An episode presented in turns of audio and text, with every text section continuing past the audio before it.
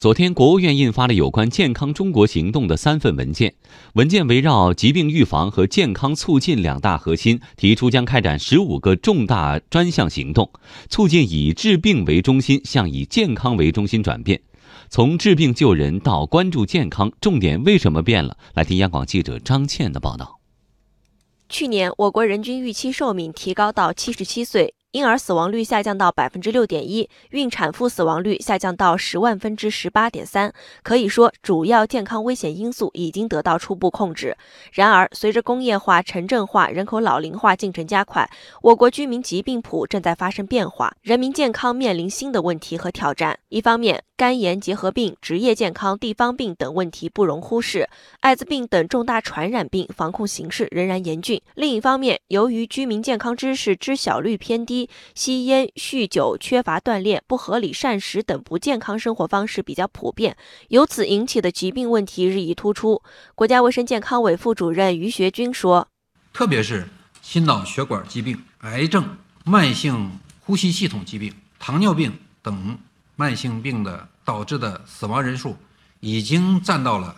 总死亡人口的百分之八十八，由此导致的疾病负担占总疾病负担的百分之七十以上。”严重危害人民健康。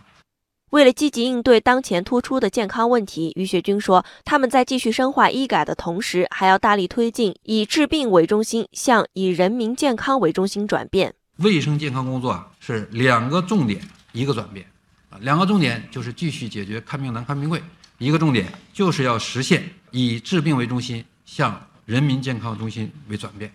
说到健康中国十五个重大专项行动中的全民健身，体育总局群众体育司司长郎维介绍，近年来体育总局投入了近一百五十亿元来改善健身场所，目前人均体育场地面积增加了零点二平方米，折合成总面积是二点八亿平方米，相当于四万多块标准足球场。其中，投向农村的农民体育健身工程，使五十七万个行政村里做到一场两台，也就是一个篮球场、两个乒乓球台。